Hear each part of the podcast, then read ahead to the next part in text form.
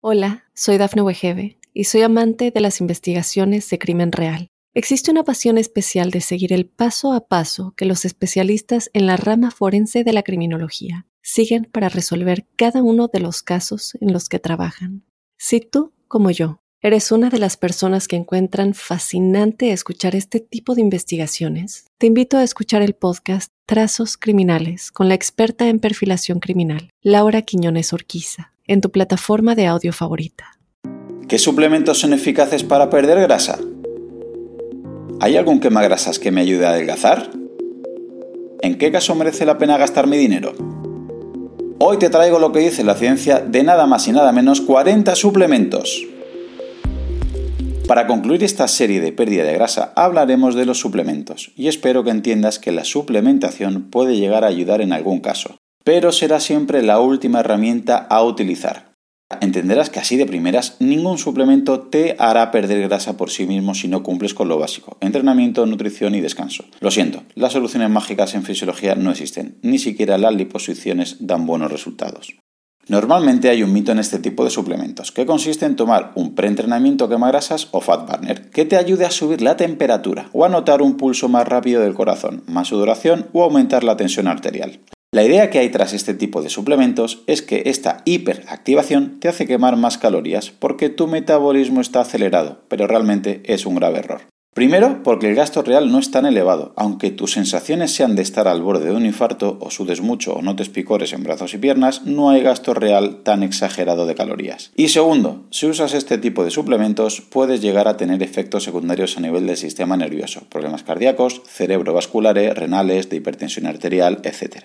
Además, te puede generar un tipo de adicción, ya que te acostumbras a entrenar con ese extra de activación y el día que no te tomas este preentreno no eres capaz de forzarte tanto, por lo que al final te vuelves adicto a estos estimulantes. La idea de que un suplemento sea eficaz en tu caso es cuando logras que facilite en tu organismo los procesos que ya hemos visto acerca de movilización, transporte y oxidación de grasas, Pasemos ya a poner varios ejemplos para entender que según la circunstancia de cada uno de nosotros nos ayudará en mayor o menor medida un tipo de suplementación, según el limitante por el que no estamos eliminando esa grasa.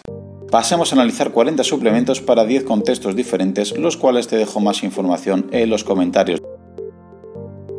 Primer contexto, quizá no pierdes grasa porque tu problema es que no duermes bien y ya tenemos un gran hándicap. Y es que un déficit de cantidad o de calidad de descanso nocturno tiene como repercusión alterar tu ciclo de hambre y saciedad, por el desajuste del ciclo grelina y leptina, haciendo que comas más y tardes más en saciarte.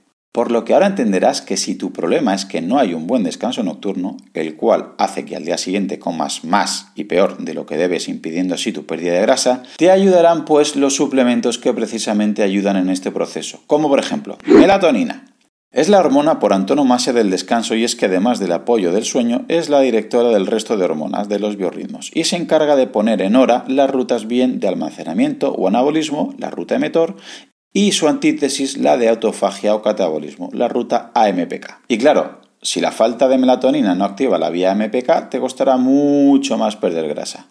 Las recomendaciones generales son consumir de 3 a 5 miligramos antes de dormir, pero atentos porque por vía oral suele perder efectividad a los pocos meses y es más efectiva en forma liposomal, es decir, en crema, o también en forma sublingual de liberación más sostenida. Además suele recomendarse por su sinergia con el neurotransmisor GABA 400-600 miligramos y con triptófano en forma 5-HTP unos 100-150 miligramos, los cuales ayudan a una secreción mayor en cantidad y calidad al producir mayor serotonina, lo que regulará poco a poco tu ciclo hambre-saciedad, ayudándose a conseguir tu objetivo. ¿Has visto lo que dice Claudio? Que puedo seguir comiendo mal, sin entrenar y si me tomo melatonina delgazo. ¿Cómo mola? Pues no, Repite conmigo, solo te servirá este tipo de suplementos si este problema era tu limitante en la pérdida de grasa. Segundo contexto, si tu problema es que tu metabolismo basal es muy bajo, te falta activación por la mañana, podría ser que se fuera tu problema la pérdida de grasa. Dado que, por ejemplo, tu activación tiroidea es baja o incluso llegas a tener un hipotiroidismo, en estos casos hay ciertos minerales que podrían ayudarte como el selenio o el yodo. Cuando se diagnostica una patología hormonal, normalmente recurren a tratamiento con tiroxina, con X, que es la hormona T4 sintética, también conocida como levotiroxina o Eutirox, la cual exclusivamente te lo tiene que recetar tu endocrino. Pero no hace falta que seas diagnosticado como hipotiroideo para tener un metabolismo tiroideo lento. Que no estés enfermo no significa que estés al 100%. A eso de las 7-8 de la mañana, tu cuerpo intenta transformar la T4, tiroxina, en plasma sanguíneo a T3, triiodotironina, que es la fracción activa de la tiroides y la encargada de liberar adrenalina, noradrenalina, dopamina y la que nos hace estar activos. Por lo que ahora entenderás que si tienes una cantidad de hormona estimulante de la tiroides correcta y un nivel de T4 correcto pero no hay buena conversión, pues tu metabolismo será bajo y te costará más perder grasa. No tienes suficiente T3. Y ahora seguro que comprendes que te ayudarían los complementos que precisamente ayudan en este proceso, como por ejemplo el aminoácido L-tirosina, ojo con ese, no confundir con la hormona T4-tiroxina, ¿eh? Pues bien, personas con mala conversión de T4-T3 se pueden beneficiar de 1000 a 1500 o incluso 2000 miligramos al día y así transformar esta T4 inactiva en la T3 activa. Y de la misma manera hay un producto derivado de la fitoterapia llamado Mucuna pruriens a unos 300-350 miligramos que nos permite elevar en concentraciones L-Dopa en el organismo, favoreciendo así este proceso. ¿Has visto lo que dice Claudio? Que puedo seguir comiendo mal sin entrenar y si me tomo tirosina gazo. ¿Cómo mola? Pues no, repite conmigo. Solo te servirá este tipo de suplementos si este problema era tu limitante la pérdida de grasa. Tercero, quizás tu problema viene por un exceso de ansiedad o de estrés. Y esa es tu razón por la que no pierdes grasa. Ya hemos visto en el capítulo de las hormonas, en la pérdida de grasa, que cuando tu hipotálamo recibe muchas amenazas, ya sean psicológicas, por exceso de carga familiar, amoroso, económico o físicas, por exceso de entrenamiento, tu cuerpo iba a liberar un exceso de cortisol o de prolactina, el cual me iba a impedir o al menos dificultar la pérdida de grasa. Así que ahora entenderás que si tu problema es que tienes un exceso de ansiedad o de estrés, el cual hace que el cortisol o la prolactina limite esa pérdida de grasa, te ayudarían los suplementos que precisamente ayudan a tener una mayor resistencia al estrés, menos ansiedad o menos fatiga, como por ejemplo adaptógenos. Se refieren a plantas que están en sitios casi incompatibles con la vida. La hipótesis fue que si estas plantas se habían adaptado a vivir en un mundo tan hostil y con mucho estrés, quizás a nosotros los humanos nos ayudaban a adaptarnos a un ambiente estresante. De ahí el nombre de adaptógenos. ¿Cuáles podemos encontrar? Por ejemplo, Guitania somnífera o Argoganda parece que es la que más respaldo científico tiene como adaptógeno, encontrando resultados con dosis de unos 400-500 miligramos al día bastante efectivos y parece que bastante seguros. Podemos acabar el top 3 de adaptógenos con la Rhodiola rosea, también con una dosis de unos 400-500 miligramos al día y la famosa maca, con una dosis en los estudios un poco mayor, entre 1 y 3 gramos al día. Por último, mucha gente que tiene un exceso de tensión muscular, que lo notan en calambres nocturnos en plantas de los pies o en gemelos, o con una mala calidad del sueño, bruxismo, estreñimiento o retención de líquidos, muchas veces suele ser un déficit de potasio y o de magnesio, los minerales por antonomasia de la relajación muscular o bien por un exceso de sodio, normalmente inducido por un exceso de pan y sobre todo de ultraprocesados. La posología es muy variada, pero normalmente entre dosis de 100 a 300 miligramos de citrato de potasio y de magnesio al día suelen ser bastante aceptadas. Por último, suele ser muy referenciado el consumo de DHEA para equilibrar las situaciones de estrés, sobre todo si sale muy reducida la analítica. Los estudios describen entre 25 y 50 miligramos normalmente, pero es un suplemento que exclusivamente debería indicarte tu médico. ¿Has visto lo que dice Claudio? Que puedo seguir comiendo mal sin entrenar y si me tomo aguagando magnesio, adelgazo. ¿Cómo mola? Pues tampoco. Repite conmigo. Solo te serviría este tipo de suplementos si este problema era tu limitante real en la pérdida de grasa. Cuarto contexto, quizás no pierde grasa porque los hornos donde queman las grasas llamados mitocondrias no están funcionando bien. Tienes que recordar que tu mitocondria es el orgánulo que oxida o quema los ácidos grasos, es decir, que elimina la grasa y que a cambio me da energía, siempre y cuando funcione todo bien. Por lo que ahora entenderás que si tu problema es que tus mitocondrias no tienen salud, no podrán entrar los ácidos grasos y no quemarás grasas. Y en este caso te ayudarán los suplementos que precisamente ayudan a tener una mayor salud mitocondrial, como por ejemplo Coenzima Q10. Suelen demostrar efecto las dosis de 400 a 600 miligramos o la forma de ubiquinol, que es la forma reducida que se absorbe más rápido se supone, 80 a 100 miligramos. Y también encontramos bastante respaldo científico con el ácido alfa-lipoico, a razón de unos 400-500 miligramos. Otros suplementos para tu calidad mitocondrial y biogénesis y que también ayudan a cruzar la membrana mitocondrial sin ayuda de transportadores externos sería el grupo de vitaminas B, resveratrol, triglicéridos de cadena media, acetil L-carnitina o creatina. ¿Has visto lo que dice Claudio? Que puedo seguir comiendo mal y sin entrenar y si me tomo coenzima Q10 y vitamina B adelgazo. ¿Cómo mola, eh? Otra vez, repite conmigo. Solo te serviría este tipo de suplementos si este problema era limitante en la pérdida de grasa. Quinto factor. Quizás no pierdes grasa porque tienes un problema por una excesiva asimilación de calorías. Es decir, por un desajuste de tu microbiota ya vimos que tener menos variedad de especies de microorganismos en nuestra microbiota hacía aumentar las calorías durante la digestión. O sea, comiendo lo mismo engordaban más. Por lo que ahora entenderías que si tu problema es que tienes poca diversidad de cepas en la microbiota o que presentas mucha mayor cantidad de firmicutes que bacteroidetes, te repercute en que absorbas muchas más calorías de lo que ingieras, dificultando así tu pérdida de grasa. Y en este caso te ayudarán los suplementos, pues que precisamente ayuden a compensar este desequilibrio bacteriano o quizás a mantener una diversidad de bacterias como por ejemplo quercetina, unos 600 miligramos, ciertos probióticos como algunas variantes de la familia de Lactobacillus o Bifidobacterium. Parece ser que suelen funcionar cuando se suministran unos 25 billones de unidades formadoras de colonias por cápsula. En la información nutricional podrás verlo con las siglas UFC. Estos temas nunca deben ser generales como ves y habrá una parte de la población que se beneficie de un aporte de fécula de patata, de inulina o psyllium también conocida como plantago, y habrá otros que os empeoren. Así que una vez más, contexto individual y bajo prescripción de un profesional. ¿Has visto lo que dice Claudio ahora? Que puedo seguir comiendo mal y sin entrenar y si me tomo cualquier probiótico adelgazo. ¿Cómo mola, eh? Otra vez, repite conmigo. Solo te servirá este tipo de suplemento si este problema era tu limitante en la pérdida de grasa. Sexto contexto. Quizá no pierde grasa porque tienes un problema a la hora de que tus nutrientes no pueden entrar en los tejidos por una resistencia a la insulina.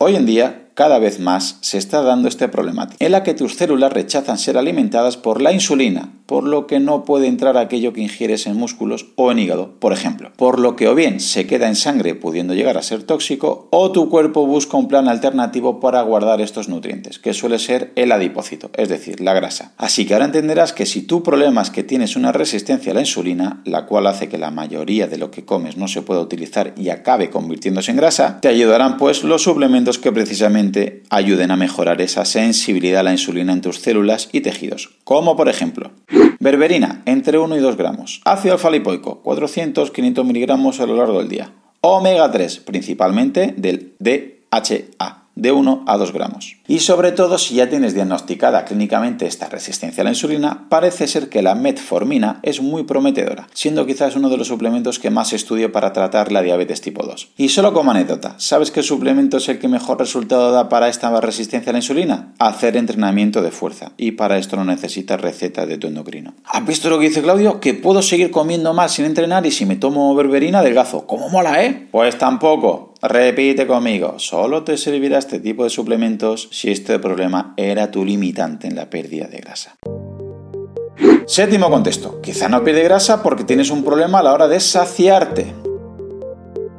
Y claro, no puedes reducir tu ingesta de calorías y por lo tanto, pues no adelgazas. Y es que quizás tu dieta esté bien balanceada a nivel de calorías, pero estás comiendo muy poca proteína, por lo que no alcanzas un mínimo de saciedad, lo que hará que acabes comiendo más al cabo de unas semanas. También un déficit proteico, lo que hará es que tu cuerpo pierda músculo y no grasa, con el resultado que bajará el gasto metabólico total. Recuerda que cuanto menos músculo tengas, menos calorías gastarás. Por lo que ahora entenderás que si tu problema es que no llegas a un mínimo de proteína, la cual te mantiene la masa muscular y te sacia, acabarás comiendo más y gastando menos, lo cual te hará que no pierda grasa. Y entonces te ayudarán los suplementos que precisamente ayudaban a conseguir un mejor balance proteico, como por ejemplo aminoácidos esenciales más o menos de media unos 10 gramos en comida y cenas. O suero de proteína, concentrado, aislado o hidrolizado, según tu tolerancia. Aquí obtienes los aminoácidos esenciales más los no esenciales, subiendo las calorías totales del suplemento, pero siendo de mayor valor nutricional. ¿Has visto lo que dice Claudio? Que puedo seguir comiendo mal sin entrenar y si me tomo un batido de proteínas, adelgazo. Como mola, ¿eh?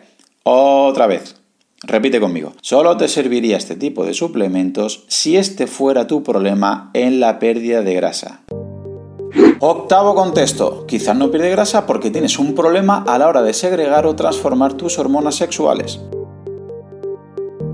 En el caso de las mujeres, debemos saber que el estrógeno es una hormona que el cuerpo balancea con otra hormona que se produce durante la ovulación llamada progesterona. El cuerpo de una mujer depende de que exista un cierto balance hormonal entre estas dos hormonas, estrógeno y progesterona, por lo que entenderás que tanto si hay una falta de estrógeno como si hay un exceso de estrógeno, ese balance hormonal se desequilibra. Por ello habrá mujeres que se beneficien de tomar pastillas de estrógeno para perder grasa y otras todo lo contrario necesitarían usar la hormona contraria, como es el caso de usar la progesterona en pastillas o en cremas para balancear ese desequilibrio.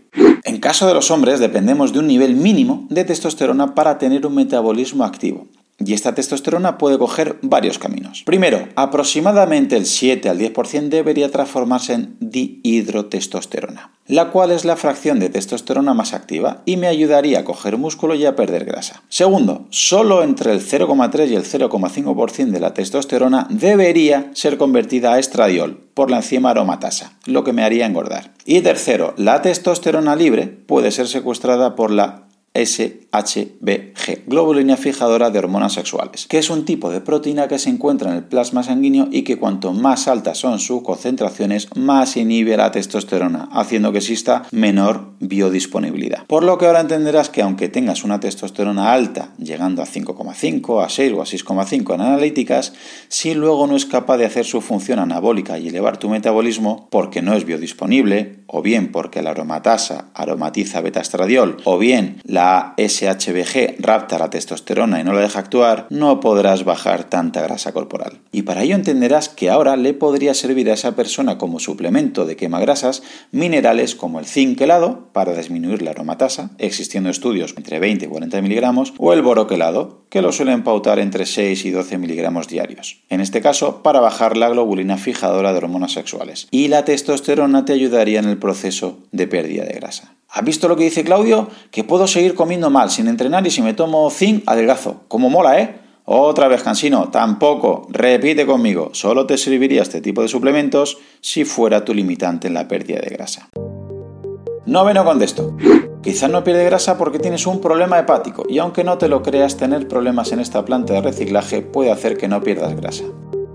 Y es que entre muchas otras funciones, el hígado es el encargado de donar glucosa a la sangre cuando pasan 3-4 horas sin comer y que no tengas ningún tipo de bajón o de mareo. Por lo que entenderás que si mi hígado no funciona bien, no podré hacer ningún periodo de ayuno y tendré que estar comiendo cada 2-3 horas, porque mi cuerpo es incapaz de usar la glucosa que guarda en su almacén hepático, aunque solo sea para leer. Necesitarás comer constantemente, aunque tengas energía almacenada de sobra. También es importante que sepas que en el hígado se hacen solubles las sustancias que tu cuerpo tiene que eliminar principalmente en forma de orina, como por ejemplo los disruptores endocrinos, que son compuestos químicos presentes en insecticidas, plásticos, detergentes, desodorantes, pesticidas, cremas, envases, etc., que afectan negativamente a tu equilibrio hormonal. ¿Cómo nos deshacemos de ellos? Pues los hacemos solubles en el hígado y así los podremos orinar y eliminar. Pero entenderás que si tu función hepática no es correcta, no podremos hacer solubles esos disruptores endocrinos y no los podremos eliminar, acumulándose y creando un exceso que probablemente te perjudique la salud y te dificulte tu pérdida de grasa. Y llegados a este punto comprenderás por fin que si tu limitante es el mal funcionamiento hepático, te beneficias de una mejoría para tus hepatocitos, como por ejemplo, glutatión es el antioxidante que más ayuda a la función detox de tu hígado. El problema es que no se absorbe muy bien vía oral y los estudios dan buenos resultados, pero ojo, cuando es inyectado, por lo que parece mejor idea consumir su precursor, N-acetilcisteína. De una a tres tomas al día de 600 miligramos parecen ser suficientes para aumentar la conversión de glutatión y puede ser coayudante el ácido alfa-lipoico y el complejo vitamínico B. Cardo Mariano ayuda en la regeneración de los hepatocitos, contribuye a la protección del hígado y a su potencial detoxificador. Pero los estudios son más efectivos cuando tiene un porcentaje alto de silimarina. Y también tenemos los suplementos lipotrópicos, es decir, sustancias que favorecen la pérdida de esa grasa visceral hepática, como se da en los casos de la resistencia a la insulina o en la diabetes y sobre todo obviamente en el hígado graso. En este caso podemos hablar de metionina, colina, betaína e inositol, los cuales incluso a bajas dosis no favorecen la autofagia del hígado, creando una pérdida de grasa y de cálculos hepáticos y biliares. ¿Has visto lo que dice Claudio? Que puedo seguir comiendo mal sin entrenar y si me tomo cardo mariano, adelgazo. Mola, ¿eh? Otra vez, repite conmigo, solo te serviría este tipo de suplementos si ese fuera tu limitante la pérdida de grasa. Décimo contexto.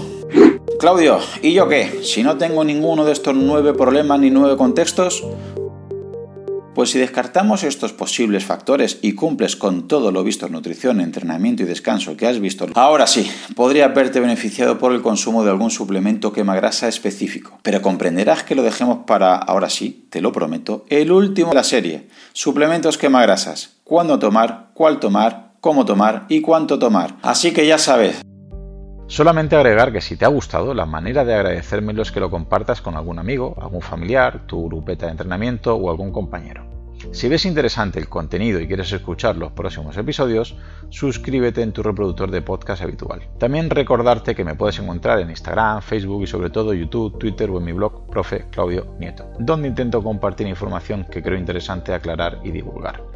Y un último favor, déjame una reseña en la plataforma que utilices. Me ayudarás a darme a conocer y que pueda llegar el mensaje a mucha más gente. Así que con esto me despido, muchísimas gracias por escucharme y te espero en unos días por aquí con un nuevo episodio. Hasta pronto. Hola, soy Dafne Wegebe y soy amante de las investigaciones de crimen real. Existe una pasión especial de seguir el paso a paso que los especialistas en la rama forense de la criminología siguen para resolver cada uno de los casos en los que trabajan. Si tú, como yo, eres una de las personas que encuentran fascinante escuchar este tipo de investigaciones, te invito a escuchar el podcast Trazos Criminales con la experta en perfilación criminal, Laura Quiñones Orquiza, en tu plataforma de audio favorita.